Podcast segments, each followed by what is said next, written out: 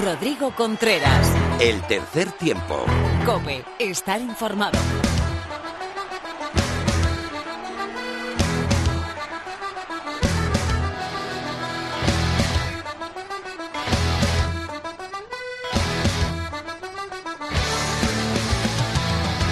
Hola, hola, ¿qué tal? Bienvenido, bienvenida a tu programa de rugby en la radio. Esto es el tercer tiempo.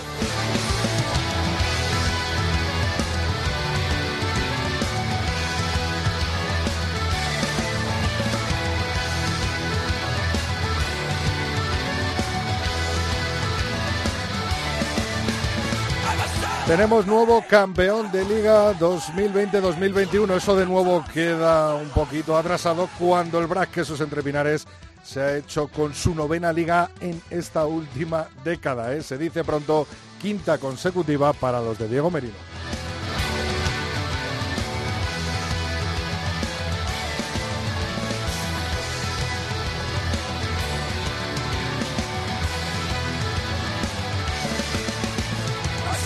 Además tenemos final de Copa del Rey este próximo domingo a las doce y media en el Carlos Belmonte de Albacete. 30% de capacidad en nuevo campo de fútbol que albergará una nueva final de rugby con 6.000 personas. Espero que abarrotando este campo de fútbol del Albacete Balompié.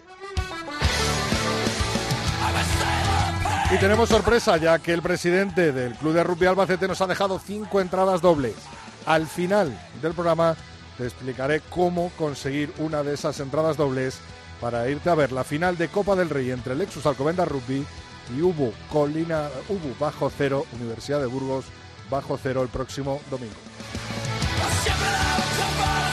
Como siempre hablaremos de rugby femenino con Lorena López, tendremos tertulión con Miguel Ángel Torresteto y Felipe Rodríguez Mar Álvarez. Estará un nuevo martes con nosotros y Lulo Fuentes nos hará la décima entrega de entrenadores hoy con los Lions. Les recuerdo que estamos en Tres Tiempo Cope con número nuestra cuenta de Twitter, Tercer Tiempo Cope nuestra cuenta de Facebook y el Tercer Tiempo arroba Cope nuestro mail.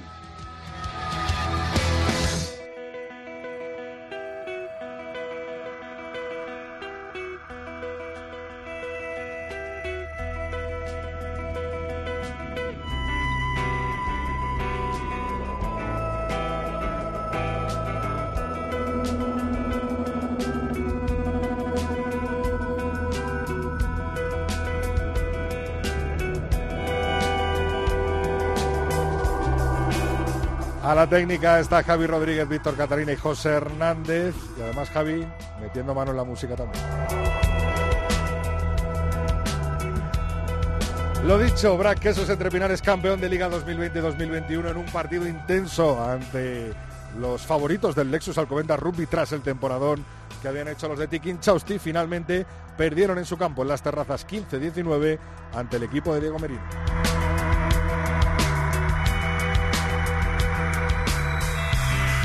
En el país vecino, en el top 14 francés, Toulouse sigue comandando la clasificación junto con La Rochelle, 77 puntos. Tercero, Racing 92 con 73. Bogdov Begles es cuarto con 72. Cierra la tabla el Po con 41 y el Agen con 2. En la segunda categoría del rugby francés, USA Perpignan sigue líder con 107 puntos en 30 jornadas disputadas. Segundo puesto para el Vans con 99. Terceros son los chicos de Biarritz Olympique con 91. Cierra la tabla Valence Romans con 49 y Soyo Blumont con 42. En tierras británicas, los Bristol Bears siguen comandando esa Gallagher Premiership Rugby con 15 victorias en 20 partidos, 76 puntos. Le sigue de cerca Exeter con 73.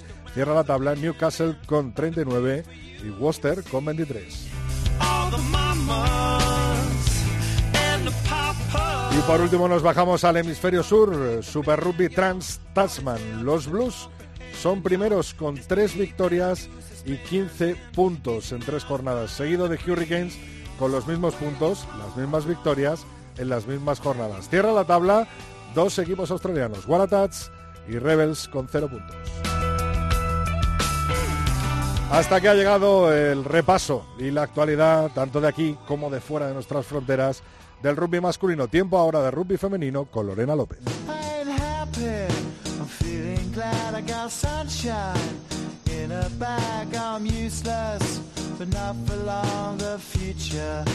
Coming on. Happy.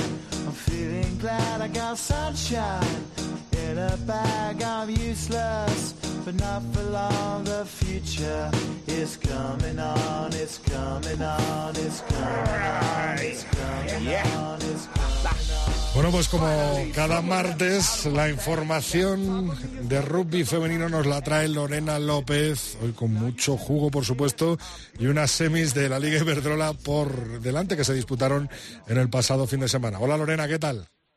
Muy buenas, Rodri. Pues fue bastante intenso el fin de semana. Así es que la Liga Iberdrola últimamente, bueno, últimamente los dos, tres últimos años está demasiado intensa. Pero bueno, es lo que, lo que hablábamos, que al final va a haber una, una final madrileña que no se había dado de momento y es eso, van a ser el Majadahonda y el Complutense Cisneros porque se impusieron pues en unas igualadísimas semifinales a Eibar en un 25-24 y a Corte Vasco Gorrupi 22-20 respectivamente. Así que, bueno, y además te, te, puedo decir, en cierto modo, que la semana pasada me equivoqué, Rodri, porque os dije que el partido más emocionante lo iban a protagonizar en campo madrileño el Complutense Cisneros y el Cortebaco Rugby, que ojo, lo que te digo, terminó con un ajustado 22-20 en el marcador y además necesitaron una prórroga, pero es que el Majadahonda y el Eibar fue otro partidazo que además tuvieron como ahí dos remontadas en un mismo partido, porque al final pues eso, Majadahonda partía como favorito y los últimos resultados de las vascas pues vaticinaban que iba a ser a priori un partido sencillo para las madrileñas, pero Eibar salió a competir desde el minuto cero y las vascas dominaron sobre todo en los primeros minutos de posesión y protagonizaron eh, peligrosas entradas en la línea 22 local, pero bueno, los primeros puntos no llegaron hasta que la jugadora de Eibar, eh, eh Aeluz Cid, eh, se marcó una muy muy correcta salida de 8 y posó. La siguiente en ensayar fue Uri Barrioteta y el Eibar continuó con un ritmo bastante vertiginoso y al borde del minuto 30 su jugadora neozelandesa conectó con Nerea García que se marchaba bajo palos y puso eso en una situación muy complicada para las majariegas que, que es que en el marcador había Rodri un 0-19 pero bueno, José Antonio eh, Cábanas eh, movió el banquillo majariego durante los últimos minutos de la primera mitad, dio aire a su delantera e introdujo mm, bastante contundencia a la mele y eso se traducía pues en las primeras posesiones de calidad de las madrileñas. En la segunda mitad cambiaron las tornas, con el cambio de bisagra que hubo en las locales terminaron ya de despertar del todo y tan solo habían transcurrido unos segundos desde el pitido inicial de esa segunda parte cuando Diana Guerrero, tras un mol, ponía eh, los primeros puntos para las suyas y bueno, pese a la que la mayor parte de la posesión fue majariega, pues bueno, eso, hubo también otra, otro ensayo de, de una salida de estas que te gustan a ti, Rodri, súper técnica, salida de 8, y hacer a las madrileñas las acercó un poquito y además en el minuto ya 63 fue eh, Marta Cantabrana, eh, hacía también lo suyo para marcar, para cortar esa diferencia y los dejó en un 17-19. vamos, las majariegas parecía que estaban ahí aprovechando todos los errores del conjunto vasco, y pero vamos, fue a final, a 10 minutos del final cuando llegó otro ensayo de Alba Noa que las ponía por primera vez por delante del, de, en el marcador en un 29-19, o sea, 22-19, perdona. Y tú dices, bueno, pues ya quedan pocos minutitos, el, el, van las majarías por delante, eh, técnicamente son de lo mejorcito que hay este año, pero es que aún así la alegría madrileña pues duró poco, Rodri, porque es que casi en la siguiente jugada Uri Barrioteta lo, rompió la línea, se conectó con Amaya Ervina y posó otro ensayo, el cuarto para las suyas, y volvieron a estar por delante las vascas con un 22-24 y quedaban nada, nada de tiempo. Pero en el último momento un error, una indisciplina vasca hizo que las majariegas tuvieran una última oportunidad de, llevarse el partido y fue eh, la zaguera, fue Cristina López la que con mucho aplomo y mucha valentía transformó ese golpe de castigo y vamos, se cerró así una remontada épica que les vale el pase a la final y deja 25-24 en el marcador y Rodríguez, que ya te digo que es que no sobró ni un segundo de partido. Pero bueno, tensión con las majariegas y tensión también con el Complutense Cisneros y el Corteva Cocos Rugby. Eso te iba a decir qué pasó en el central, porque también estuvo apretadísimo, ¿no? Apretadísimo y tensísimo hasta el último momento, que fue, vamos, la mañana se hizo larga, porque al final el, parecía que iba a ser eso, se, preveía que iba a ser que iba a estar igualado, que había hubo buenos ataques por parte de ambos, hubo buenas defensas por parte de ambos, pero fueron las sevillanas las que se adelantaron primero en el marcador, aprovechando una indisciplina azul eh, que Lea Ducher eh, pasaba sin problemas entre palos. Curiosamente fue también el trabajo de la delantera el que dio los primeros puntos a Cisneros, que tras una buena touch que terminó el mall, eh, siguieron con un juego al pick go y fue Marina Bravo, que como bien sabes no ejerce de delantera, pero aquí fue una más, eh, se tiró y puso ese 5 a 3 en el marcador. En la segunda mitad continuó la igualdad entre los dos conjuntos que alternaban buenos ataques y buenas defensas y con algo más de posesión y demostrando paciencia y madurez las de azul azul consiguieron meterse en campo contrario hasta que en el minuto 67 eh, Ana Vila, después de sacar un golpe rápido, se marchaba hasta la línea de ensayo y daba así un poco más de distancia en el marcador y dejaba un 10 a 3 eh, para las eh, para las colegialas. Eso, las sevillanas pues no se rindieron, siguieron trabajando y después de una touch mall fue Lea Ducher otra vez la que se coló y forzó un golpe y una amarilla para Inés Boso y desde ahí, jugando con paciencia y contundencia, las sevillanas consiguieron en el 77, en el 75 su primer ensayo y le ponían así un empate 10 a 10. Rodri, ¿qué significa en un 10 a 10 en el minuto 75? Pues una prórroga. Así que nos comimos una prórroga bastante intensa también, que bueno, en los eh, siete primeros minutos le hacía falta eh, vamos, hubo una melee, lo más, empezaron con una melee a 5 metros de las madrileñas que fueron capaces de empujar hasta el fondo y anotar un, y dejar un 15-10 en el marcador parecía, vamos, pues el día no hubiese tenido suficientes emociones. Las cocodrilas seguían trabajando con un pick and go y anotaron de nuevo a manos de Chris Cabas y la transformación de, de Duche las ponían por delante y se quedaba un 15-17.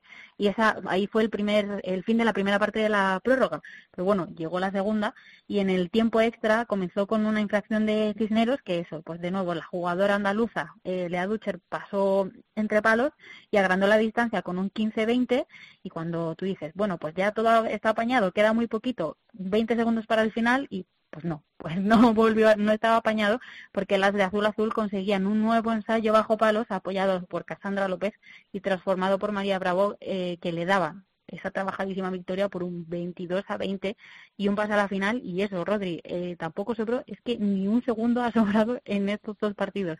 Madre mía, ¿eh? ¿Cómo han estado esas semifinales de la Liga Iberdrola?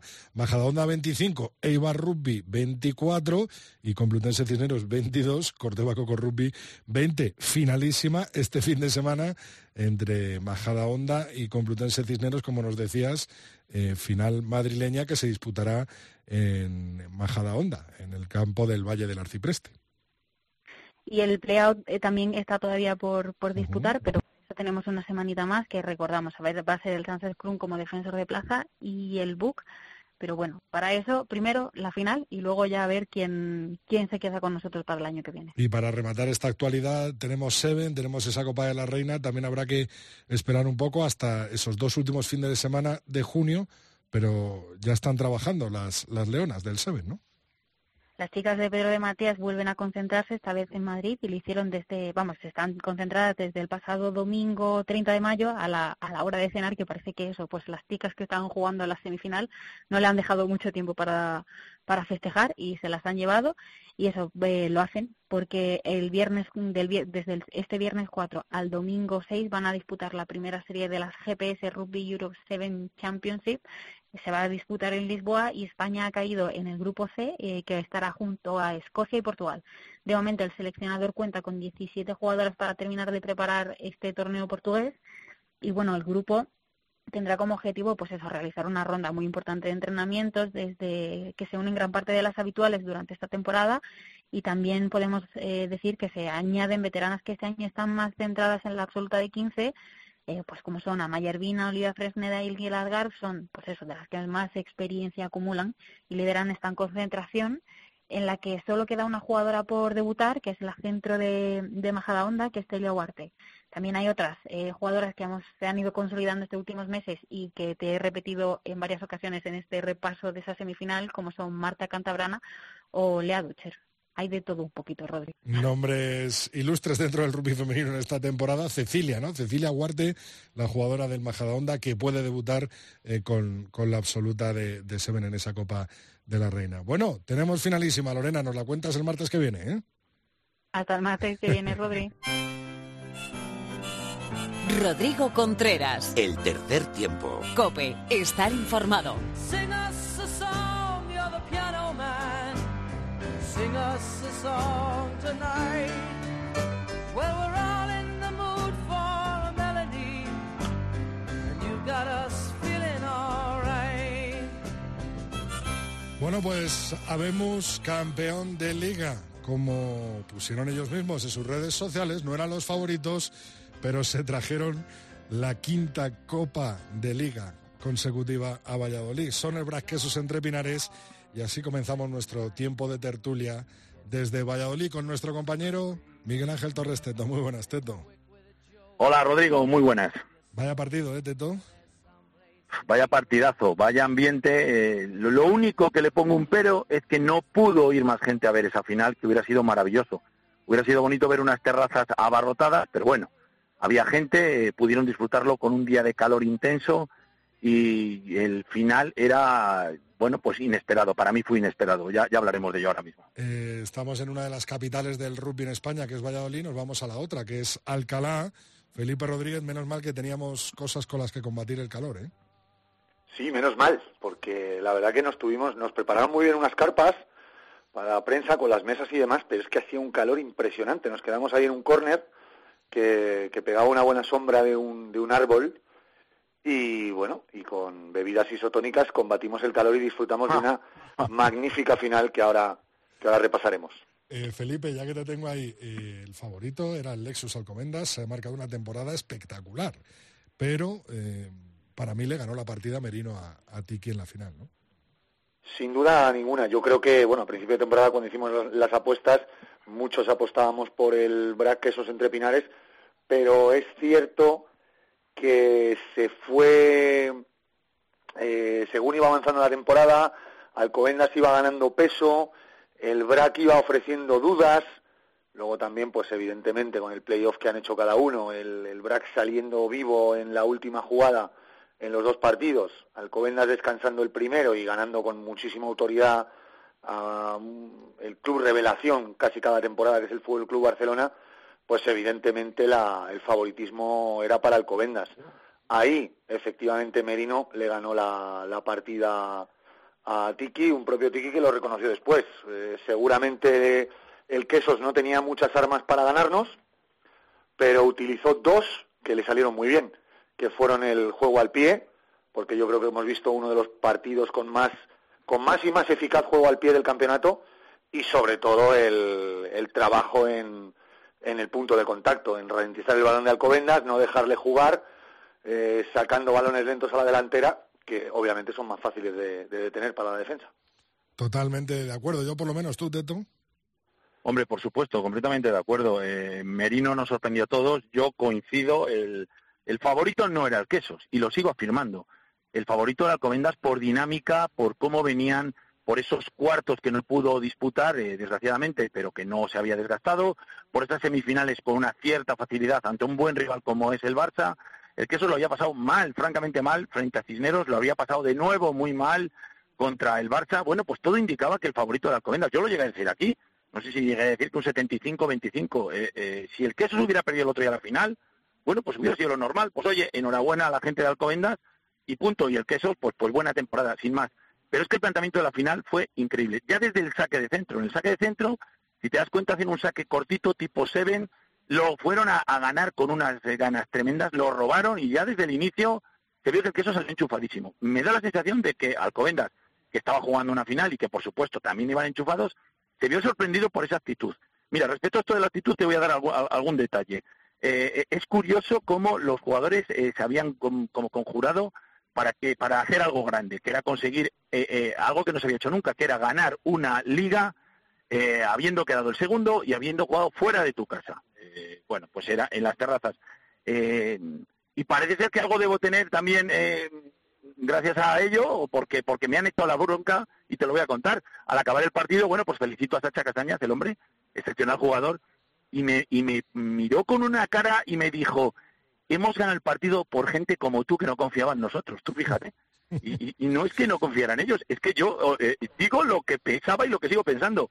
Alcobendas era el favorito. Respondí en Twitter a un comentario del amigo Aitor Aristegui diciéndole tranquilos, eh, llegáis a tope. Y oye, parece ser que este tipo de comentarios que a veces haces de manera inocente en las redes debió circular por el vestuario y les puso banderillas negras como los toros, Rodrigo. Salieron enchufados y me lo dijeron entre otras cosas, hemos ganado por gente como tú que no confiáis en nosotros. Están muy dolidos los jugadores que conjuraron. fíjate, fíjate qué detalles, ¿eh? ¿Qué te parece Teto el antiquesero? Bueno, yo creo que yo creo que Sacha Castaña seguro que se lo diría con una sonrisita porque sabe que no, no, no, no, uno de los más fieles seguidores de, del Brac entre Pinares, o sea, pero de los más fieles, de los diez más fieles, ¿eh? Pero Felipe, déjame, espera, que te dejo, te dejo seguir. Eh, le dije, me lo decía totalmente serio y muy enfadado, ¿eh? Y luego incluso hablé con Flecky, que es un tío muy moderado, y me dijo que ciertos comentarios les había dolido mucho, que eso no se podía poner de esa manera. Bueno, eh, hemos hablado y ya está. Eh, yo le contesté, mira, Sacha, si con ese tuit os sentisteis tan ofendidos que os habéis eh, eh, ciscado en mis muelas durante todo el partido, pero ha servido para que ganéis, pues oye, enhorabuena. Pero no, no, estaban dolidos. Y fíjate, te voy a dar el segundo, y, ahora te vuelvo a pasar, eh, Felipe. Eh, me cuentan desde dentro del vestuario que hubo un comentario tras el 33-11 de la segunda vuelta, ese partidazo que jugó Alcobendas frente al Quesos, hubo un 33-11 en el que, bueno, las redes sociales son así, alguien debe poner un comentario como diciendo eh, Alcobendas 33, Brac 11, eh, el partido fue muy bueno de Alcobendas, horroroso del Quesos, y eh, un jugador, un excelente jugador como Mauro Perotti, en Twitter puso, ah, pero es que vino a jugar el Quesos, o algo así, tengo por ahí la, la, captura. Oye, eso les ha sentado de tal manera que estuvieron de tantas jornadas de liga esperando, esperando, esperando, y, les ha servido para pues, espolearse. O sea, fijaros lo que tiene de curioso a veces las redes sociales. Y ahora si me callo ya hablas tú, Felipe. El manejo que tiene, ¿no? Y sobre todo el, poder en la mente de los jugadores, ¿no, Felipe? Bueno, le cojo el comentario a Teto. A mí me lo, esto me lo dice Guillo Mateu al finalizar el partido, que le cogí unas, unas declaraciones también. Y me dice, no, no, luego te voy a pasar lo que se ha puesto en Instagram y demás. Bueno, yo creo que los jugadores del que sostienen la piel muy fina. Eh, Teto, tú no te acordarás porque cuando jugabas no existía en Internet. Rodrigo, tú a lo mejor sí más, pero vamos, en los foros nos poníamos, ¿eh? cuando íbamos a, viajar a cualquier sitio, en los foros nos poníamos de vuelta y media. O sea, pero de vuelta y media. Y decíamos, no es que os vayamos a ganar, os vamos a pasar por encima. Y al final se jugaba el partido con el resultado que fuera y todos éramos amigos y, y demás. Claro, era una, era una época de, mayor abertura, ¿no? Ahora parece que, oye, que cada cosa eh, es picajoso. Sí que es cierto que hay un comentario de Perotti y otro de otro jugador en ese, en ese post que dice Teto, pero bueno, yo creo que, que tienen la piel demasiado fina. Yo creo que si eso les ha servido para ganar, estupendo, pero yo creo que no se deberían sentir ofendidos por un comentario para mí inofensivo como, como ese, vamos, tampoco, tampoco lo veo, lo veo más allá. Ahora bien, yo creo que, que han estado en una semana en la que normalmente los jugadores del Braquesos entre Pinares eh, suelen recibir el apoyo de sus aficionados, por supuesto, pero la confianza de casi todos los que estamos fuera también, porque no hay que olvidar que es la novena liga en diez años, la undécima de su, de su, de su historia, y a lo mejor, pues quizá esos comentarios que hacemos en prensa, donde no apostamos por ellos, o, o eso que ha pasado en, en Internet que marcaba Teto, pues oye, les han espoleado. Si sirve para eso, perfecto, pero yo para una próxima, para una próxima ocasión sería más, más tranquilo y tampoco me, ofendería por una cosa así. tampoco tiene mayor historia, En términos taurinos de banderillas negras, ¿no? Eso, Ese no favorito. lo, que ha dicho, lo que ha dicho, lo que ha dicho Teto, ¿no? Eh, han salido los de Instagram y, y, los y los jugadores del Quesos pues han, han embestido hasta llevarse la liga. Sí, sí. Felipe, por, por hablar del tema eh, deportivo, eh, a mí me gustaría decir que la gente ha, destacado, sí, sí, ha destacado muchísimo el, el, buen partido, el excelente partido, diría yo, que hizo el Quesos, pero es que yo creo que Alcobendas también hizo un buen partido. Lo que pasa es que enfrente había un rival que jugó todavía mejor. Mira, el Quesos tenía muchísimos problemas, eh, es un problema endémico de los últimos años en la Touch. Bueno, pues ganaron prácticamente un 80% y creo que incluso robaron una Alcobendas. En Melé yo dije, cuantas más Melés haya, más posibilidades tiene Alcobendas de ganar el título. Primera Melé minuto 25. Y eso habla de lo bien que jugaron los dos equipos hasta el minuto 25, que no cometieron ni un solo aván. Y esa primera jugada, ese primer, ese primer eh, aván lo comete Alcobendas. En el minuto 30, eh, sí, 29. En el minuto 25, por ahí, sí, sí. Eh, eh, primera jugada, además, primera melee, en la que el queso encima comete un golpe de castigo. O sea, se estaba conjurando todo a favor de Alcobendas. La primera parte del queso, si uno la ve, es excelsa. Y se van al descanso con 6-6. O sea, cuidadito, que jugando una primera parte en la que supera en todos los factores, en golpes a favor, en ras ganados, en llegadas a 22, en touch, en melee, bueno, pues se van con un 6-6. Entonces yo decía, uff, madre mía, esta segunda parte. Y luego en la segunda parte, cuando parecía que todo se ponía de cara para Alcobendas, bueno, pues cambió con ese ensayo, ese ensayazo, esa buena jugada. Eh, bueno, el, el Tommy Carrillo ha mejorado mucho en la segunda vuelta. John Besselder por fin se ha recuperado de sus, de sus problemas físicos. Alex Alonso, que vamos a hablar de Alex Alonso. Y en el momento que esos tres jugadores tocan la, pelota a la vez, bueno, pues la bola a la vez, pues, pues ya veis. Y luego el final, eh, un final épico. O sea, esa tensión, jugada clave, todos lo hemos comentado. Ese rato que estuvo con muchas buenas fases de juego, Alcobendas, a cinco metros. Pero es que atención, en esto sí que lo puedo decir el queso, si este año ha mejorado y ha estado superior, es en la defensa de las zonas calientes. Los chicos de Merino, en defensa a 5 metros, este año han estado tremendos. Ahí quería ir, Teto, para darle el pase a, Felipe. Veo dos momentos fundamentales en la segunda parte que además nos tocan eh, en nuestro fondo, donde estábamos nosotros eh, puestos, es tras ese dominio de Alcobendas eh, jugando casi a ras de, de línea de ensayo con buenas jugadas. Hay una melea a favor de Alcobendas y se la roba la primera línea del queso, les echan para atrás y consiguen cambiar la posesión en su línea de cinco defensiva. Y la otra es eh, los buenos destellos que la segunda parte dejó John Besselbel, eh, bueno, mostrando un poco esa recuperación de la que hablabas, Teto. Felipe.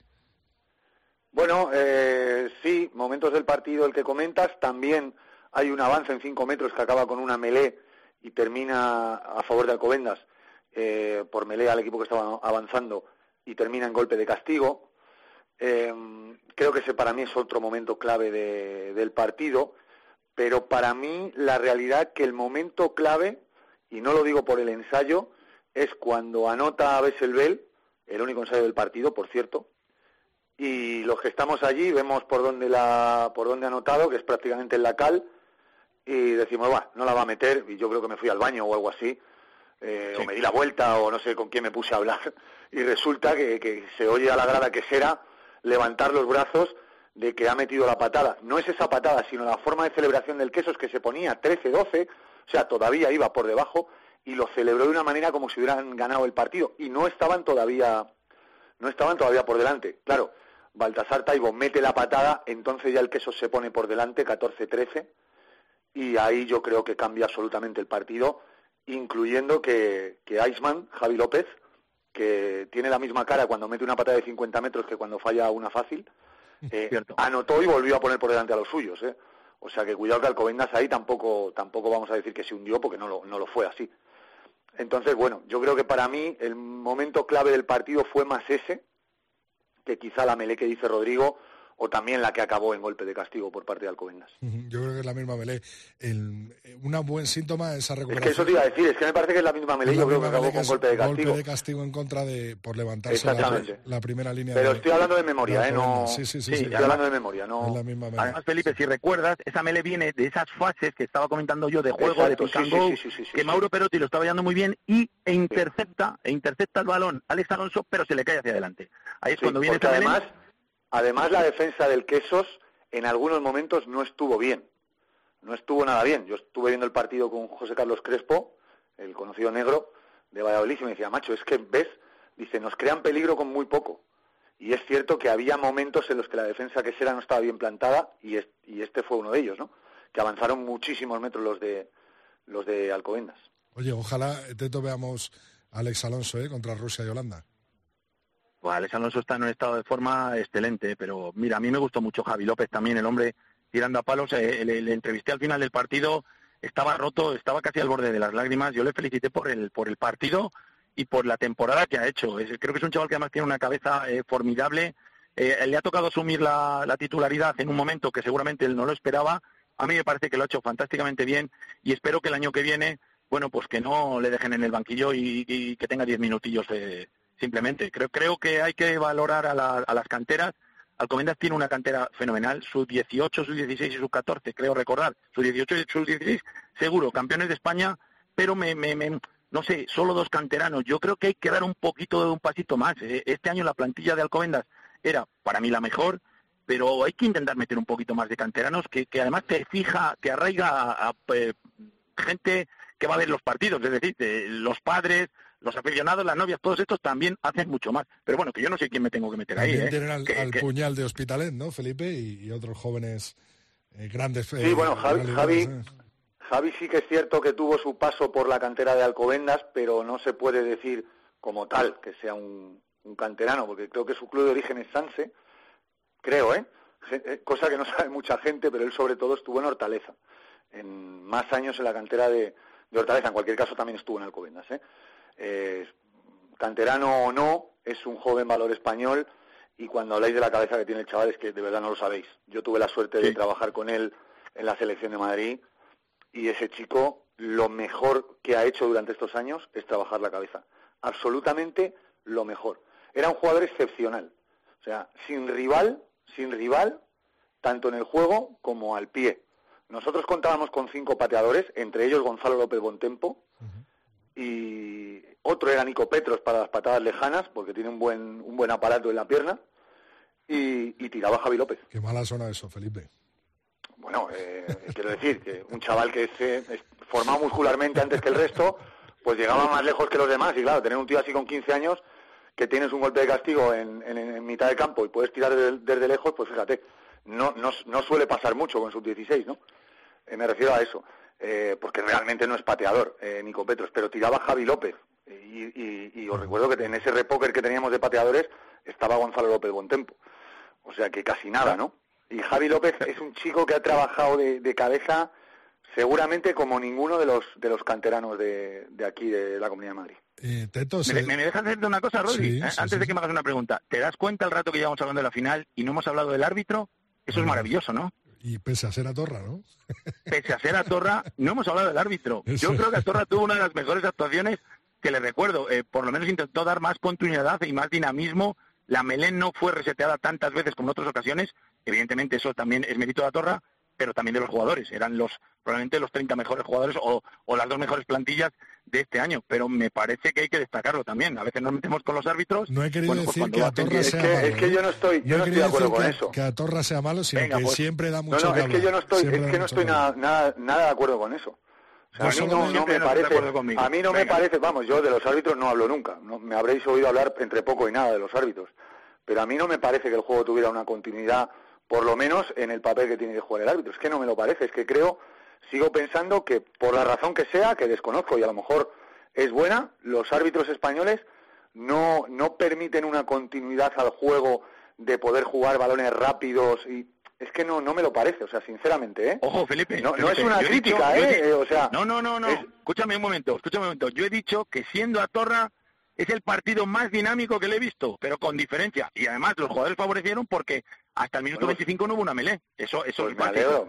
sí, la segunda melé fue la segunda parte. Si yo me alegro por, si yo me alegro porque lo hiciera bien el árbitro. Si es que no, vamos, que yo nunca hablo de los árbitros, pero que no me parece que en España los árbitros favorezcan la continuidad del juego. La razón, pues no sé cuál es. Me imagino si son, si hacen todos lo, algo parecido, pues eh, supongo que será el, plan que siguen, ¿no? O la idea que tienen. Eh, entre ellos. Pero no me lo parece. Y no me lo pareció este fin de semana tampoco, Teto. Es que no me lo pareció. Es que, es que, o sea, un jugador cuando saca un golpe de castigo rápido, lo que tiene que hacer es tener el balón en las dos manos si es posible y darle una pequeña patadita con el pie. No tiene que fijarse en nada más. Y si te das cuenta, cualquier jugador español, cada vez que va a sacar un golpe, mira al árbitro. El jugador se tiene que preocupar de estar delante del árbitro. Tiene que estar el golpe marcado, ¿no, Felipe? marcado, marcado, por supuesto, tiene que estar marcado y lo tiene que ver el árbitro. Y tienes que sacar delante suya. ¿Sabes? En cualquier caso, y, por aligerar, Felipe, ¿te parece que ha sido una de las mejores finales de, la última década? Para mí sí, ¿eh? Ostras, pues En cuanto a juego, ¿tú, crees, que no? No. a ver, que yo he visto todas, ¿eh? Las finales no, me lo parece. no, se, han, no, se han mostrado por su juego vistoso. Las finales, y cuando, y cuando hay un derby, suelen ser un truño de categorías eh, siderales. Y soy de Valladolid porque hay mucha emoción está todo a flor de piel, pero las finales no, no, hay muy buen juego. No me lo, Recuerdo la de no me lo- Zorrilla, no me que lo fue parece, absolutamente no. infame. A mí me parece que ha Eh, la Teto, mejor. ¿eh? no, Teto, no, no me lo parece. O sea, no me lo parece. No me parece que sea una, una gran final cuando, ya te digo, eh, por, por poner algunos ejemplos, eh, la defensa del BRAC, que estuvo muy bien en muchos momentos, dejaba, dejó correr al Alcobendas en cuatro o cinco ocasiones un montón de metros. Eh, Ovejero, por ejemplo, el entrenador de Alcobendas, que espero que no se enfade por esto que digo, pero vamos, eh, lo quiero en mi equipo, pero dentro y fuera del campo, o sea, me parece un tipo, un jugador excepcional, que además es un hombre de club eh, como pocos, pues eh, tiró, no sé si fueron tres tuches seguidas, luego tendría que ver las que falló, pues fueron algunas más, tres tuches Sí, seguidas la primera por parte del detrás del 50%. alineamiento. A mí me parece, me parece que no, que no fue una de las mejores finales de la última década. Sinceramente no me lo parece. No sé si a lo mejor me gusta el juego más abierto, con más ensayos y o como o sea, prefiero ver una final como espectador que como entrenador, pero que no me lo parece, o sea, creo que estuvo al nivel de las finales, o sea, creo que estuvo a un buen nivel, pero que no me parece una final para destacar de la última década, a mí, ¿eh? Eh, luego ya Oye, pues, Felipe, oye, que yo he visto, yo he estado presente en todas las finales y ha habido, habido eh, muchas algunas no sido muy malas. sí, Mira, sí, quizá sí. la mejor, la más bonita en cuanto a emoción y en cuanto a juego pudo ser la del 2011-2012, aquella liga que ganó el Canas, en la que la final, el primer, la primera que había playoff, la jugó el Quesos entre Pinares con aquel Dan Guaenga mítico contra Ordicia, aquel fue un partidazo con alternancia en el marcador, ensayos, Mm. pero es que a partir de ahí todas las finales han sido bastante deficientes. Sí, Teto, si yo es que cuando las finales estaba en misa, pues claro que yo he visto todas las finales, igual que tú, y seguramente, Y no han pues sido te diría buenas, que seguramente in situ, No in situ la mayoría y algunas incluso desde el micrófono. Pero que no me lo parece, Sí, o sea, sí. es que no me lo parece. O sea, Bueno, yo- vamos a por otra final. estabas tú en el micrófono. Vamos a por otra final. Eh, la de este fin de semana, final de Copa. eh, se le puede caer un castillo de naipes tremendo al Lexus Alcobendas con, después del temporadón que ha hecho, ¿no, Felipe? Mira, el Lexus Alcobendas como club ha hecho una temporada, pero tremenda y para enmarcar. Presente en las dos finales con el equipo senior masculino, campeón de España sub-16 y sub-18 y tercero con el equipo sub-23. Y cayó en la semifinal contra Ordicia eh, por muy pocos puntos. Eh, creo que la temporada de Alcobendas es excepcional. Ahora bien, en deporte siempre hay que superarse. Y desde luego, si Alcobendas no es capaz de ganar la final de la Copa del Rey, eh, nadie se va a acordar de la gran temporada que ha hecho este club. Eh, se van a acordar que fue el año que perdieron las dos finales. Eh, creo que le ha venido mal perder, creo que le ha venido muy mal perder, porque para lo anímico es muy difícil recuperar a los jugadores en, en una sola semana. Yo espero que el trabajo de Tiki y de ellos mismos pues les, les, les haga presentarse en las mejores condiciones posibles porque obviamente eh, al 100%, y la clasificación así lo dice, jugando los dos al 100%, debería ganar Alcobendas. ¿De acuerdo? Entonces, bueno, lo que pasa es que Burgos pues lleva un mes de descanso, como ellos mismos preveían, aunque hicieron un partidazo contra El Salvador y a punto estuvieron de llevarse los cuartos de final, y vamos a ver cómo se presenta Burgos. Eh, yo sigo dando clarísimo favorito a Alcobendas, pero esto, como vimos el pasado domingo, es deporte y puede pasar cualquier cosa. Por cierto, nueva final con doble presencia alcalaína, con Mauri Londoño en los granates y eh, Facundo López en los amarillos, como también la tendrá la final de la Liga Iber- Iberdrola que se jugará el próximo fin de semana. Bajada onda Cisneros. ¿Ves capaz, eh, Teto, a los de Juan, a los pupilos de Juan González, de meter mano a este Alcobendas herido? Hombre, claro que lo veo. Eh, no tengo que poner un pero ni una coma a lo que ha dicho Felipe. Está todo perfecto. Lo único, quiero añadir que Alcobendas eh, sigue siendo favorito, pero es menos favorito de hace una semana. Esto les Sí, ha hecho duda, mucho daño, duda. mucho Sin daño duda. en lo anímico. Y yo creo que Tiki, más que el juego, que tiene un buen juego, tiene un buen, una buena plantilla, una plantilla excelente, tiene que recuperar el estado anímico. Igual que el Quesos hizo un partidazo en un derby cuando ya todos le daban por muerto y sacó adelante el partido. Y aquí el estado anímico, esos detalles que hemos contado, esas chorraditas de Instagram, esos Twitter, tal, eh, fueron fundamentales para ellos. Yo creo que Tiki lo que tiene que recuperarles es anímicamente. Y eh, Alcobendas es el favorito, pero cuidadito con Burgos, que tiene un plantillón, que tiene el holandés, además que se ha clasificado encima para, para el Seis Naciones B y vendrá a tope. Bueno, pues ojito, va a ser un partido precioso, que además creo que vas a comentar tú, ¿no, Rodri? Sí, este domingo estaré comentándolo con Pedro Bonofilio. pues nada, pues a, ver si es un partidazo, que es lo que, lo que se trata. Bueno, Felipe, Teto, muchísimas gracias a los dos. Os doy vacaciones. La semana que viene cerraremos eh, esta temporada con el tercer tiempo desde la COPE. Seguiremos con nuestro contenido extra en iBox. Nos vemos, por supuesto, seguro que en los campos. Y seguimos hablando de rugby, que madre mía, eh, lo que nos lleva ¿eh? de tiempo.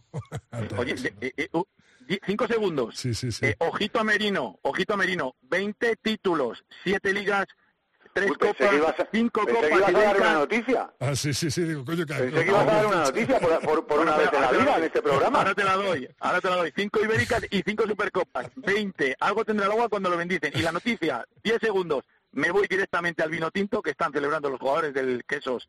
pues el título lo, lo han presentado en Diputación y Ayuntamiento y me llevo la copa a la COPE y hago el programa desde allí. Hola, chavales. Oye, por cierto, eh, se despiden entre otros eh, Juan Pimanzano y, Mario Barandarian, ¿no? del Quesos. Se despiden tres personas que han tenido mucho que ver en esto. Mario Barandarian, por supuesto, que él mismo anunció ayer que se va al Universitario de Bilbao y le deseamos desde aquí todo lo mejor en esa nueva faceta. Y se despide Juanpi, Juanpi Manzano, que ha sido durante muchos años el delegado de campo y fue manteado igual que Mario el otro día. Y también Enar, una chica que ha sido fisioterapeuta y que ha hecho un trabajo excelente. Esos son los que de momento sabemos que salen seguros, todos ellos del cuerpo técnico. Eh, Felipe, por la puntilla. Bueno, pues eh, nos despedimos esta temporada del COVID, que esperemos no vivir ninguna igual eh, en cuanto a problemas, pero sí en cuanto a emoción. La verdad que la, temporada ha estado emocionante. Creo que todos los equipos se han igualado por abajo. lo dije desde el España-Georgia, que creo que las elecciones también se han igualado más por abajo que por arriba, el nivel ha bajado, como no podía ser de otra manera y como ha pasado en todo el mundo, pero esto nos ha traído emoción, así que no hay mal que por bien no venga, esperemos que la, emoción se mantenga porque seguro que el nivel sube. Mucho ojo a los equipos, ¿eh? también hay que hacer una mención buena a equipos como Cisneros, como el Barça, eh, equipos como el Burgos eh, o como incluso hasta el Ciencias, que se han marcado una buena temporada. Salvador también ha hecho una buena temporada, por supuesto. Sí, sí, Salvador llegando ahí. Muy buena. Hasta, hasta el final. Eso es bueno de cara a la temporada que viene. Nos vemos, hablamos por supuesto de rugby en el tercer tiempo. Gracias Teto, gracias Felipe. Un abrazo fuerte a los dos. Un abrazo a todos, nos vemos.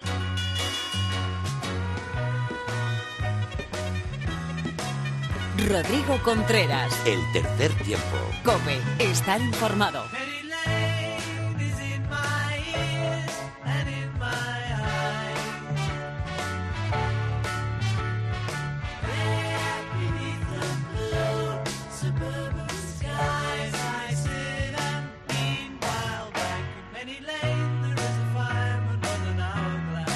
Pues una semana más nos visita Lulo Fuentes, Luis Fuentes, con un nuevo apartado.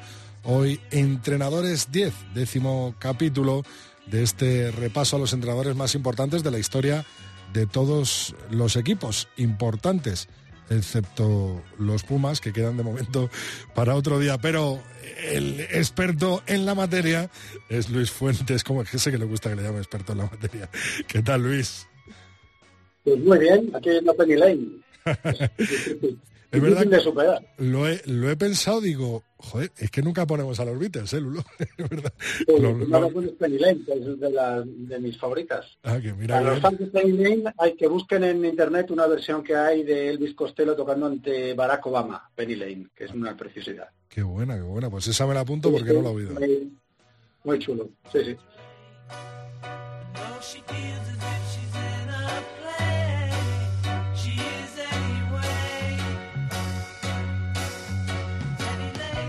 Bueno, pues vamos a meternos en harina. Hemos estado viendo eh, entrenadores en tiempos modernos de rugby, porque en tiempos de antaño hemos visto que la figura del entrenador, bueno, pues eh, no era tan profesional y, bueno, recaía muchas veces en el capitán y no se le valoraba tanto. Hoy vamos a hacer algo parecido a un caso práctico. Cuéntanos, Lulo, ¿qué nos traes hoy? Pues hemos estado viendo un poco la, la, figura del entrenador en la evolución del rugby, ¿no? Desde el principio, como tú dices, que al final el, que hacía los equipos era el capitán y el entrenador era, bueno, empezó a aparecer una figura ahí tímidamente y ahora tenemos unos equipos técnicos que son súper complejos, eh, con un montón de integrantes, hay entrenadores de ataque, de defensa, de técnica de manos, de set piece, de melee, de touch, de todo. Em, la figura del entrenador siempre es eh, polémica, digamos, porque todo el mundo, no solamente en rugby, pero en todos los deportes, tiende a pensar que sabe lo suficiente para ser seleccionador nacional de cualquier cosa, entrenador de cualquier cosa y tomar decisiones con esta, con la superioridad que da el toro pasado, ¿no? Somos todos muy dados a, juzgar a los entrenadores y hoy lo que vamos a hacer, pues como tú dices, un caso práctico de estos que hacíamos en, en el cole o en la universidad, vamos a mirar cuál ha sido la convocatoria de Warren Gatland para los Lions, para la gira de los Lions de este año de Sudáfrica. Ya anticipo que ha habido mucha polémica con la, con la convocatoria, sobre todo por aquellos jugadores que no van, no tanto por los que van, sino por los que han sido descartados. No vamos a hacer un análisis uno por uno de cada uno de los jugadores, pero sí que vamos a intentar ponernos en los zapatos de Gatland para intentar entender por qué ha llamado a unos y no ha llamado a otros. Em, esto, bueno, es algo que han hecho bastantes analistas en prensa internacional y es interesante de hacer para entender un poco qué busca Gatland, qué busca un entrenador que tiene la opción de elegir entre tantísimos buenos jugadores de cuatro de las potencias mundiales del rugby para enfrentarse en un torneo muy corto, porque hay tres tres matches y este año solo otros cinco partidos. ¿Qué ha pasado por la cabeza? vamos a intentar descifrar qué ha pasado por la cabeza de Gatland para dejar en el en, casa a jugadores que parecían fijos en las quinielas y llevarse a otros que han sido una, sorpresa, ¿no? Vamos a intentar ponernos en los zapatos del entrenador un ratito. Gatland hizo pública hace unas semanas esa lista con 37 eh, jugadores convocados. Estaba claro que polémica iba a haber, siempre hay, convocar a que convoquen en los Lions, pero esa lista se componía de 11 ingleses, 10 galeses, 8 escoceses e irlandeses, ¿no? Sí, parecía que iba a haber, eh, bueno, se esperaba goleada de los galeses este año, menos ingleses, también porque Gatland conoce muy bien al equipo galés, por supuesto, lleva dos de los entrenadores de su equipo técnico, son entrenadores del equipo de Escocia, y al final ha estado muy repartido, ¿no? Como el, como el gordo, como la pedrea de ¿no? Ha quedado muy repartido los Lions este año, eh, no ha habido tanto favoritismo como se esperaba, aunque por ejemplo la prensa irlandesa a Irlanda se ha quedado con tres o cuatro jugadores fundamentales fuera de la convocatoria y ha puesto un poco el grito en el cielo, pero la realidad es que por cupos nacionales, comparado con otras convocatorias en las que los escoceses, por ejemplo, metían dos jugadores, tres jugadores máximo, pues yo creo que, pues, en términos de números, debería haber contentado a muchos y ahora vamos a ver que no ha contentado a casi nadie, más que los que han intentado analizar qué es lo que ha hecho Gatland. ¿no? Lo más importante de esta lista son los que no están, o por lo menos lo que nos vamos a fijar más porque es lo más llamativo.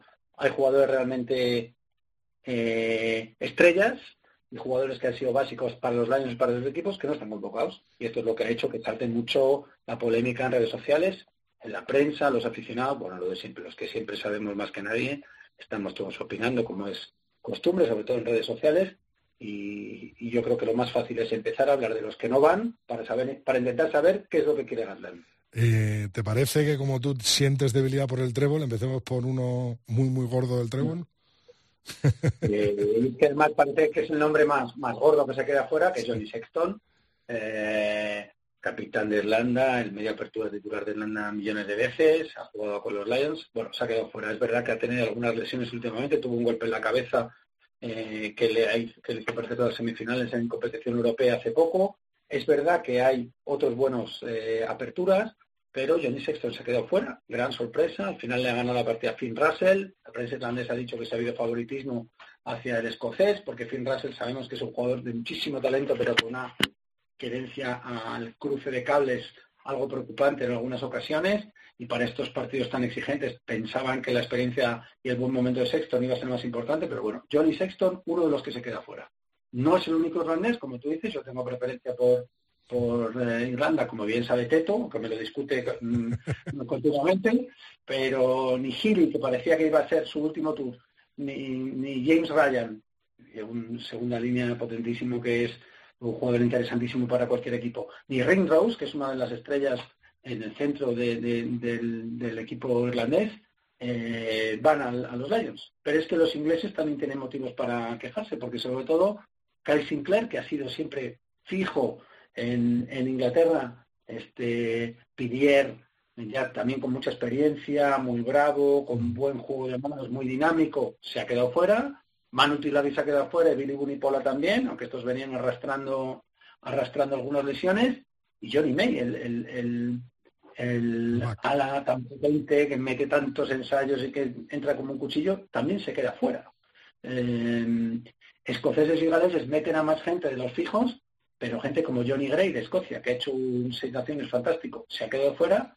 Otra de las, sorpresas, Josh Navidi, tercera línea en, galés, de origen iraní, este que tiene así como en rastas y que no para de moverse durante todo el partido, que parecía otro, de los fijos, también se ha quedado fuera. Entonces, eh, bueno, quizá los irlandeses y los ingleses son los que han levantado más las cejas al ver la convocatoria de Gatland, pero también a los escoceses y los galeses no se explican algunas de las entradas de los jugadores supuestamente estrellas que no han llegado a... Eso te iba a decir, no solo han sorprendido las, las estrellas que se han quedado fuera, sino también jugadores convocados por Gatland, ¿no?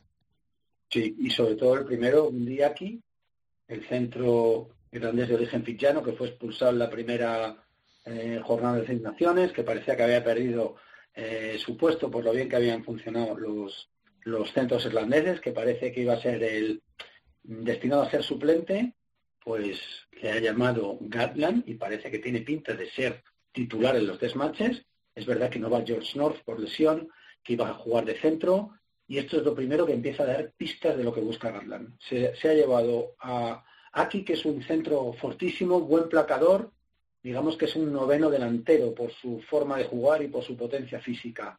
Eh, se ha llevado seis eh, segundas líneas muy potentes, saltadores muy fuertes, algunos que pueden jugar como tercera, como Curry Lowe's.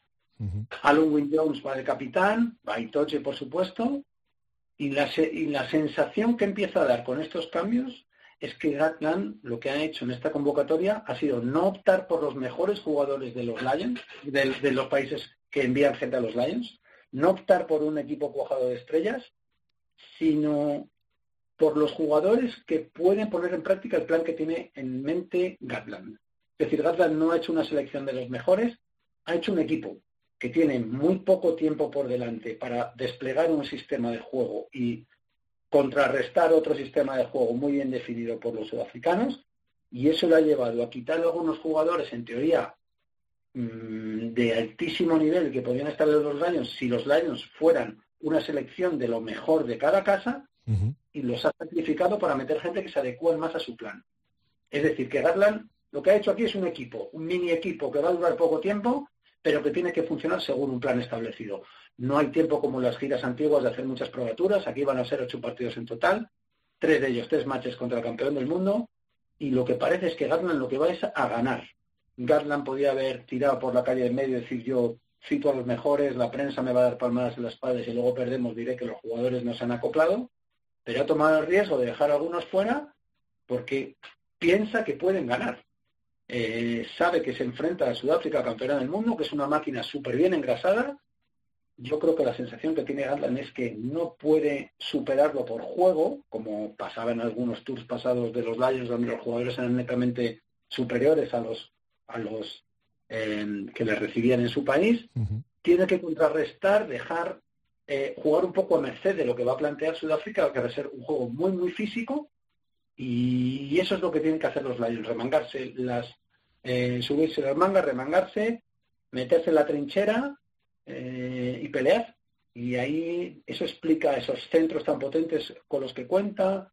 Parece que va a ser Faletau, eh, el galés va a ser titular, porque lo que busca es un número 8 que pueda atacar muy pegado a la, al ala, busca centros que sean prácticamente el noveno y décimo delantero, también ha coincidido en mucha prensa en decir em, que muchos o la gran mayoría de los jugadores de, los tres cuartos que lleva son muy buenos limpiando racks, son gente que llega rápido al rack y limpian, no son jugadores que se quedan mirando, que son blanditos en esas situaciones, con lo cual mm, la sensación que transmite Gatman es que va a intentar ganar con las mismas armas que los sudafricanos, porque sabe que plantear cualquier otra cosa sería un suicidio, y lleva un equipo muy duro, potente, quizá no tan potente como los sudafricanos, tiene poco tiempo para mejorarlo, pero ha actuado como un entrenador de club, no ha actuado tanto como un seleccionador, digamos, de figuras, ¿no? Y eso yo creo que es el mérito que tiene Gatland, que se puede estrellar, pero si le sale bien, habrá que ponerlo en valor, porque se le ha criticado mucho, pero Gatland es ahora mismo uno de los mejores entrenadores del mundo, si no el mejor, tiene muchísima experiencia tanto en los Lions como en rugby internacional con Gales, etcétera. Eh, y aún así, qué cosas, ¿no? Eh, ha sido muy criticado. Totalmente, Lulo. En vez de un All-Star, ha convocado a unos gregarios o unos obreros del rugby, muy buenos, eso sí, pero para hacer frente a toda una campeona del mundo que parece que, lógicamente, en todas las apuestas parte como favorita en esta gira de los Lions. Jugadores muy buenos, como tú dices, gregarios de mucho lujo, capaces de entender rápido el plan, tienen poco tiempo para desarrollarlo y se enfrentan a un monstruo como son los sudafricanos. Entonces, si la apuesta de Gatland sale bien, pues otra medalla que se pondrá. Eh, y esto es un poco, yo creo que es un caso práctico interesante para ver eh, a lo que se enfrenta un entrenador, ¿no? Que es el oficio al final del entrenador. Eh, es este oficio en el que tienes que tomar muchas decisiones complicadas en un entorno en el que todo el mundo se cree que sabe más que tú o tanto como tú, pero a la hora de la verdad están más solos que la una, tomando decisiones y muy expuestos a la opinión pública. Gatland tiene la personalidad de hacerlo, se ha ganado los galones para hacerlo, lleva un equipo muy bueno de apoyo y lleva unos jugadores buenísimos. Que luego les peguen una paliza los sudafricanos, ya lo veremos, pero la apuesta yo creo que es clara y los sudafricanos, que bueno, también la prensa ha dicho que con esa delantera que lleva Gatland no van a poder hacer frente a los Springboks que son muy duros en esa en, su pack. Veremos lo que pasa, pero desde luego eh, tour apasionante como siempre y, esta vez concentrado eh, y con una apuesta muy fuerte por, por, por rugby, digamos, de club, rugby de equipo, ¿no? Que va a ser muy bonito de ver, creo. Y sobre todo que no ha tirado por, por el camino fácil, ¿no? Por la vía fácil, como nos explicabas, que podía haberse lavado las manos, convocar a, a, los, a las estrellas de cada, de cada equipo, de cada selección, pero, pero yo creo que va a intentar ganar y va a intentar dar la sorpresa y eso es lo que dices tú le coronaría sería una medalla más ¿no? en, el, currículum. Eso hubiera sido, hubiera sido fácil rellenar cumplir con la quiniela poner a los mejores de cada país te dejas fuera uno o dos nombres llamas a alguno bueno, para llamar un poco la atención pero cumples la prensa te da golpecitos en la espalda y ya vas eh, a favor de obra digamos desde que empieza el tour. Bueno pues ha tomado una decisión un poco más eh, valiente, le están poniendo como un trapo algunos, eh, algunos, algunos entrenadores, incluso Gara, Gara ha dicho que no ve como que no entiende muy bien lo que se ha hecho, hay otros que han dicho, oye, se está llevando a algunos jugadores porque están muy en forma y está dejando fuera a otros que también están muy en forma. Se están llevando a unos como Aki porque son muy físicos y está dejando fuera a otros que también son muy físicos. No hay un patrón, no entienden el patrón de, de las elecciones de, de, de, la, de, la, de las decisiones de Garland y habrá que ver si al final tiene tiene razón o no, desde luego parece un tipo que de rugby sabe lo suyo y, que tiene muchas ganas de ganar a los sudafricanos, por lo que están, por lo que se está diciendo. Con lo cual se, presenta un tour apasionante. Y que se ha ganado ese beneficio de la duda, por supuesto. ¿eh? Desde luego. vamos que no vamos, Lulo. Porque no puedo estar tranquilo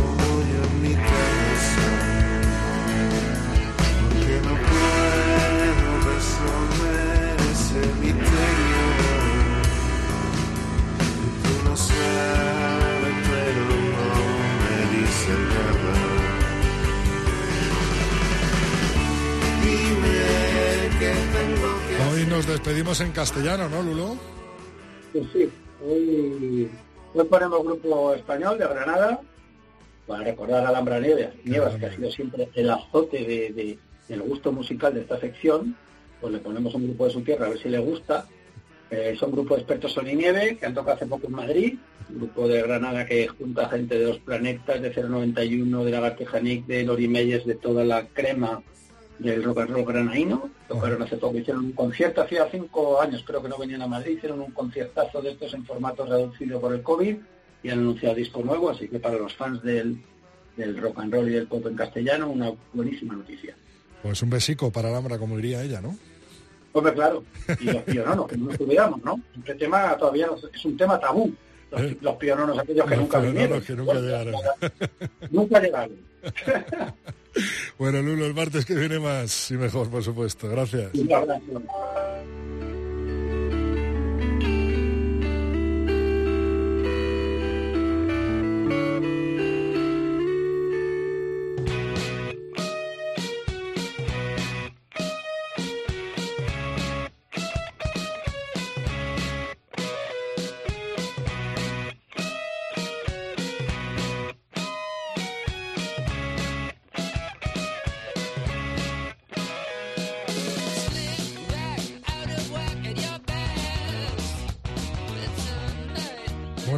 Pues con el final de temporada a la vuelta de la esquina, el veranito también a la vuelta de la esquina y por supuesto esos cursos de verano, esos seven en la playa, esos rugby playa, esos eh, cursos de entrenadores, esos partidos de España, pues llega Mar Álvarez, fiel a su compromiso cada martes en tercer tiempo Cope. Muy buenas, Mar, ¿qué tal?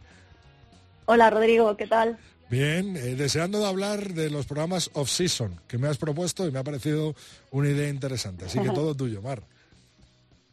Pues nada, eh, creo que hemos hablado otras temporadas de esto y cuando acaba la temporada los jugadores no pueden dejar de entrenar eh, durante mucho tiempo. Pueden tomarse un par de días, dos, tres días para bajar la actividad, pero sería fisiológicamente un poco destructor para su cuerpo que pararan en seco. Entonces, por eso aprovechamos y metemos antes de sus vacaciones, las que hacen con su familia, con sus amigos, donde realmente no hacen nada, bueno, solo mantienen una eh, vida activa, pero no tienen ninguna obligación ni nada de eso, que eso pueden ser dos semanas, eh, una semana y media o así. Bueno, pues los jugadores en ese periodo entre el fin de la temporada y sus vacaciones reales, pues tienen que hacer un trabajo que llamamos off-season. Y ese trabajo consiste en, bueno, todo lo que no se ha podido trabajar en la última parte de la temporada porque se va con el estrés de la competición y, justo queremos llegar frescos a la competición y metemos muy poco trabajo, pues lo recuperamos en ese off-season para cargar nuestra base como jugadores. Entonces, recuperar niveles de fuerza, recuperar niveles de resistencia, hacer como una base de fuerza y resistencia para que luego eh, después de las vacaciones se haga una semana de adaptaciones y se pueda afrontar la pretemporada con el resto de los compañeros pues a un nivel decente, más o menos. Entonces, bueno, estos, estos programas pues van desde fuerza a nivel general, como desde un 75% a fuerza máxima, o incluso medir la fuerza máxima para luego ajustar durante la pretemporada. Y en resistencia igual, eh, partimos de un test, o de unos valores mínimos y buscamos ir creciendo nuestros niveles de resistencia, sobre todo todo lo que tiene que, ver con la velocidad aeróbica máxima, aunque bueno, eh, a veces también eh, se abordan otras otras variantes de la resistencia dentro de los programas off-season. Y luego hay jugadores que también incluyen aquí algo de potencia porque es interesante, bueno, con suficiente recuperación poder mantener eso.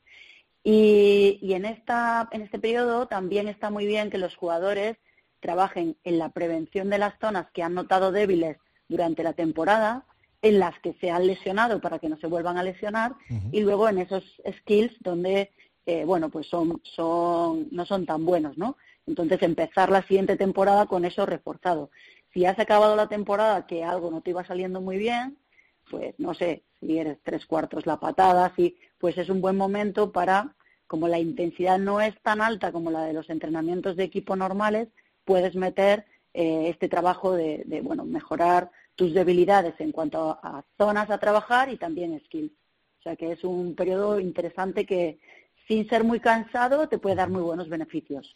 Oye, Mar, una cosa, después de la temporada, por ejemplo, lo, vivimos con los jugadores que están en, competiciones de, rugby francés, eh, siempre las competiciones obligan a un descanso, ¿no? Yo creo que es eh, como ese descanso está, pre, o sea, son 15 días, creo que son, en las que los jugadores no pueden competir, ¿no? Sí, eso es. Bueno, es, eso es porque lo han pactado así y, es interesante para, para que el cuerpo tenga esa regeneración. Bueno, no está escrito que sean 15 días en ningún sitio, pero que sí que el cuerpo tiene que tener, o sea, la competición solo por el estrés del sistema nervioso, por dónde nos hace llegar, nos quema mucho eh, y además, como te, he contaba al principio, pues no te deja trabajar cosas que, son la base para trabajar otras. Entonces, al final te vas quedando sin ese, ¿cómo se dice? Sin esa batería, ¿no? Para seguir trabajando y seguir mejorando. Entonces, ya el riesgo de lesión, el riesgo de fatiga central es muy alto y, y por eso hay que hacer esa parada antes de volver a competir, antes de volver a hacer cosas de intensidad. Eh, un, periodo que, que, van a vivir algunos de los jugadores eh, que van a competir ante Rusia y Holanda, ¿no? En el mes de julio eh, con el 15 de León. Bueno, con ellos estamos, depende del caso, ¿eh? porque lo más difícil de esta temporada para la selección es que cada uno viene de un momento diferente.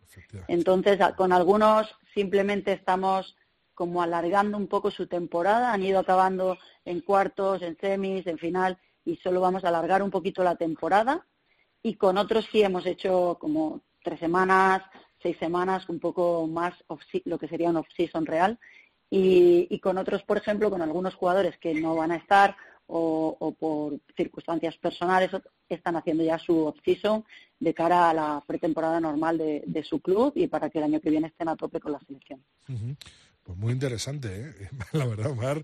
Eh, siempre hemos dicho eso, que en verano no hay que dejarse, no hay que estar dos meses para y tal, y, nos lo apuntamos. Y esto es más importante, que siempre hacemos esta distinción, pero es verdad, esto es más importante cuanto más experimentado es el, deportista. Es decir, los más jóvenes, los más novatos, pueden dejarse un poco más y luego en la pretemporada, eh, bueno, eh, ponerse al nivel de los demás, pero cuanto más mayor eres, más constante tienes que ser con el trabajo. O sea, necesitas menos trabajo porque ya tenemos mucho acumulado, eso ya lo hemos hablado, pero tienes que ser constante. Igual pasa con la nutrición, que está muy asociada también a, a ese concepto. Bueno, Mar, tú que eres joven te puedes dejar un poquito. Estoy a tope. Hablamos el martes que viene, ¿vale, Mar? Muy bien. Hasta el próximo martes. Adiós.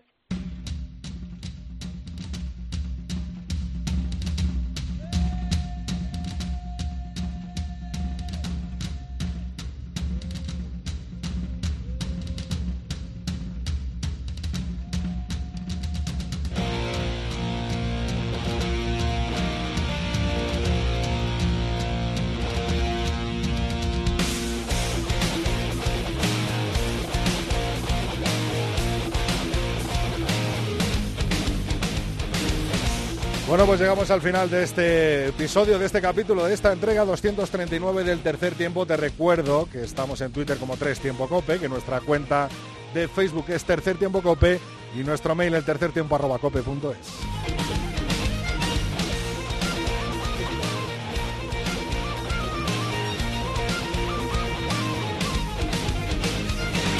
Antes de cerrar las puertas eh, de este programa, quiero hacerte una recomendación. Mira que no soy muy de recomendaciones, lo hacen más los colaboradores del tercer tiempo, pero quiero hacértela yo. Víctima del crimen perfecto, el último libro, la última novela de nuestro amigo Pepe Martínez Carrascosa. Así que si quieres este veranito echarle un ojo y una leída, te la aconsejo porque no te vas a arrepentir.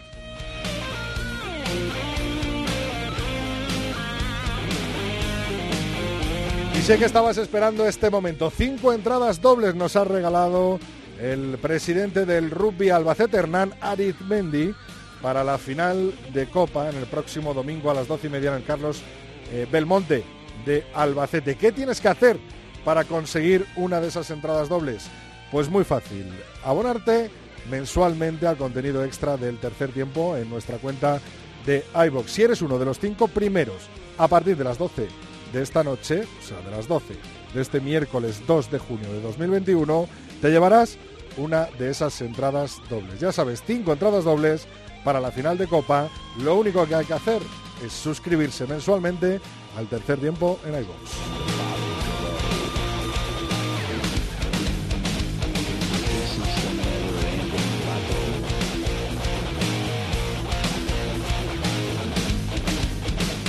Hasta aquí ha llegado esta entrega 239. El martes que viene te espero en nuestro último capítulo de la temporada. El 240 será de esta séptima temporada del tercer tiempo. Que gane el mejor en esa final de Copa. Nos escuchamos, nos vemos el próximo domingo desde el Carlos Belmonte de Albacete, Lexus Alcobendas Rugby, Universidad de Burgos, bajo cero. Hasta el martes que viene.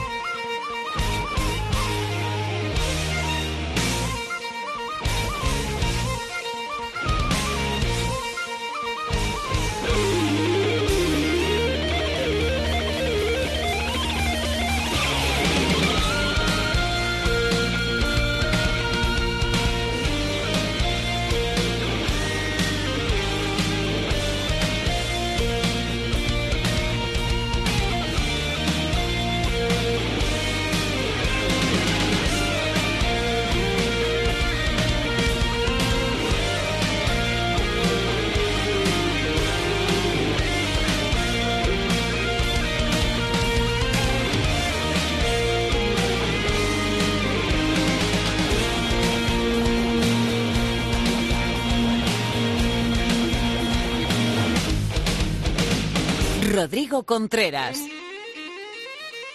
El tercer tiempo.